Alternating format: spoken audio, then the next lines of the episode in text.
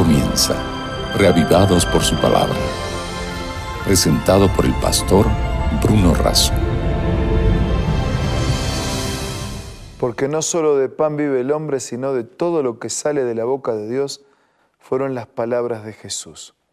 Él se alimentó, enfrentó la tentación y fue victorioso, sustentado y fundamentado en la palabra de Dios. La misma necesidad y la misma motivación tenemos nosotros, sostenidos, fundamentados y alimentados por la palabra de Dios. Por eso, revivados por su palabra, nos ofrece la cita diaria de meditación, de pausa y de reflexión espiritual en las Sagradas Escrituras. Antes de, dedicarnos al capítulo de hoy, pidamos la bendición de Dios. Padre nuestro que estás en los cielos, suplicamos la presencia de tu Espíritu al meditar en tu palabra. Lo hacemos en el nombre de Jesús. Amén.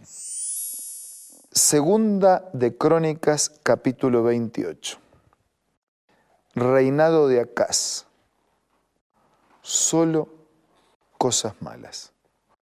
¿Y para qué quedó registrado?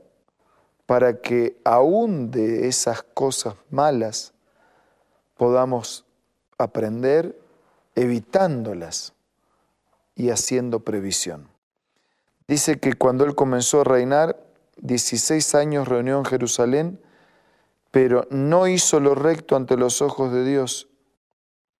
Anduvo en los caminos de los reyes de Israel hizo imágenes fundidas a los Baales, quemó también incienso en el valle de los hijos de Inom, hizo pasar a sus hijos por el fuego. Ustedes ven otra línea descendente, ¿no? De, de dejar a Dios, de seguir a Baales, de hacer otros ídolos, de incluir a sus hijos en ceremonias extrañas y trabajó y vivió conforme a las abominaciones de las naciones que Dios había arrojado de su presencia.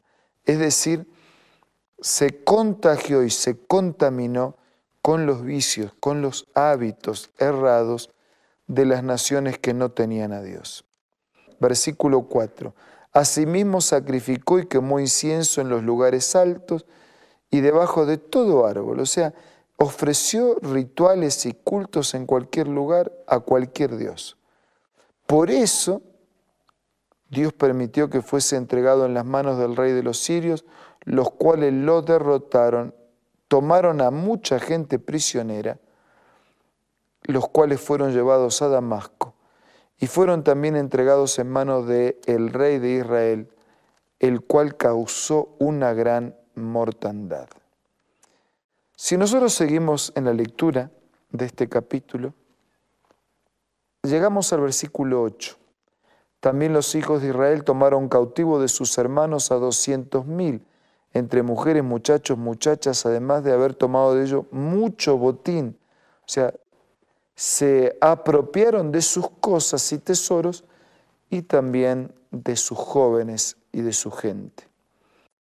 Había un profeta en, tanto que se llamaba Obed, el cual salió delante del ejército cuando entraba en Samaria y le dijo, Jehová el Dios de vuestros padres, por el enojo contra Judá, los ha entregado en vuestras manos.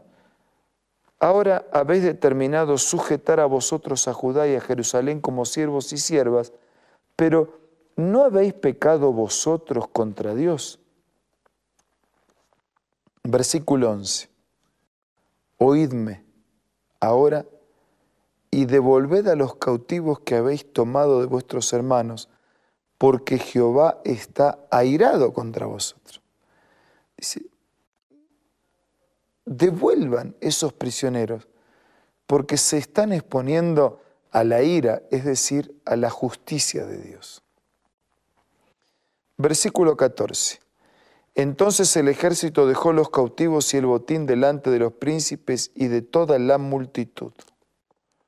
Y se levantaron los hombres nombrados, tomaron a los cautivos del botín, vistieron a los que de ellos estaban desnudos, los calzaron, les dieron de comer, de beber, los ungieron condujeron en asnos a todos los débiles y los llevaron hasta Jericó, la ciudad de las palmeras, y ellos volvieron a Samaria. Cuando continuamos en la lectura de este capítulo, llegamos al versículo 22.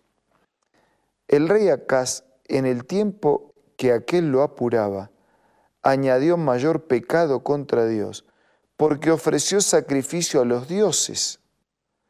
Puesto que los dioses de los reyes de Siria les ayudan, yo también ofreceré sacrificio a ellos para que me ayuden. Ya que los dioses ayudan, yo también le voy a ofrecer sacrificios, le voy a rendir culto para que me ayuden. Pero estos, dice la última parte del versículo 23, fueron la causa de su ruina y la de todo Israel. Y yo dije al comienzo que nosotros tenemos que aprender aún de los errores, de lo que se hizo mal, pero no para que hagamos mal y repitamos el mal, sino para evitarlo. La causa de la ruina y de la destrucción de Israel fue eso, fue el dejar a Dios, fue el seguir a los dioses, a los falsos dioses, fue el sacrificar, el invocar, el rendir culto a esos falsos o inexistentes dioses. Hizo también lugares altos en todas las ciudades de Judá para quemar incienso. Finalmente el capítulo termina diciendo, Durmió Acaz con sus padres, los sepultaron en la ciudad de Jerusalén, pero no en los sepulcros de los reyes de Israel. Y en su lugar reinó su hijo Ezequías, que vamos a estudiar de sus actividades en el próximo capítulo. Pero ¿qué podemos aprender de Asa? Que tarde o temprano en la vida cosechamos lo que sembramos. Segundo, que no se puede jugar a dos puntas, la bendición de Dios, pero por las dudas también la bendición de los falsos dioses. La ayuda de Dios verdadero y la ayuda de los dioses inexistentes. Dicen que un niño, un joven, remaba de esta manera. Dios bendito, diablo hermoso. Dios bendito, diablo hermoso. ¿Qué manera es esa de remar? ¿Cómo Dios bendito? Bueno, dice para que Dios me cuide, me bendiga. Y entonces, ¿por qué diablo hermoso? Bueno, para que Él no se enoje conmigo y me mande a pique. Eh, no se puede jugar a dos puntas. Jesús lo diría en los evangelios después de esta manera. El que conmigo no está, está contra mí. El que conmigo no recoge, conmigo desparrama. Entonces, si no se puede jugar a dos puntas, con Dios y con los dioses, elija. Verdadero, poderoso, único, creador, sustentador del universo, redentor por la muerte de Jesús, o los dioses que nuestras manos, nuestras imaginaciones crean. El mandamiento es muy claro. No tengas dioses ajenos delante de Dios. No te hagas imagen de ninguna cosa que esté en el cielo, en la tierra, en las aguas y en ningún lugar. No adores, no inclines no tomes el nombre de Dios en vano. Y Jesús, cuando se enfrentó al tentador, quien le requería adoración, fue muy contundente. Solo a tu Dios adorarás.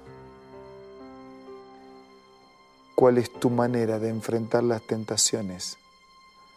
cuál es tu posición de verdad frente al verdadero Dios. Habla con Dios en tu oración privada y personal en este momento.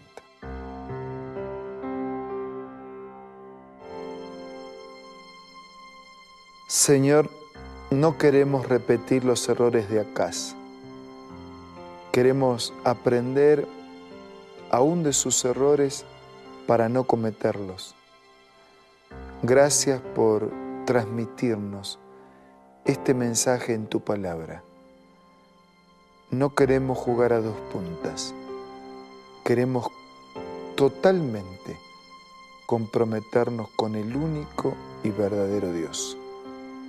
Bendícenos y ayúdanos para que en la práctica de todo el día y de todos los días sea evidente nuestra elección.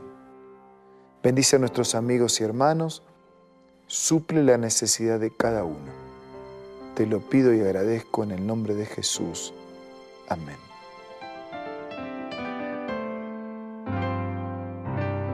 La Biblia, la palabra de Dios, es una carta donde nuestro Creador expresa su amor hacia la humanidad. Es una recopilación de textos que en un principio eran documentos separados, escritos por varias personas, todas ellas inspiradas por Dios. Primero en hebreo, arameo y griego durante un periodo muy dilatado y después reunidos para formar la Biblia cristiana está dividida en dos grandes secciones, el Antiguo Testamento con 39 libros y el Nuevo Testamento con 27. En la Biblia se desarrolla la historia de la salvación de Dios al hombre. En toda ella hay una línea conectora que une todo, Jesucristo. Es el personaje principal de la Biblia y el cual trae la revelación definitiva de Dios. Es considerada también el manual de nuestro fabricante. Es vital tener este ejemplar en casa y descubrir su valioso mensaje. Busca también en tu App Store o Play Store y encontrarás varias opciones. No olvides descargar también el aplicativo Reavivados por su palabra y sigue la secuencia de su lectura. La Biblia es la palabra de Dios. Les envío un abrazo. Nos vemos mañana aquí para seguir siendo reavivados por su palabra. Esto fue Reavivados por su palabra, presentado por el pastor Bruno Razo.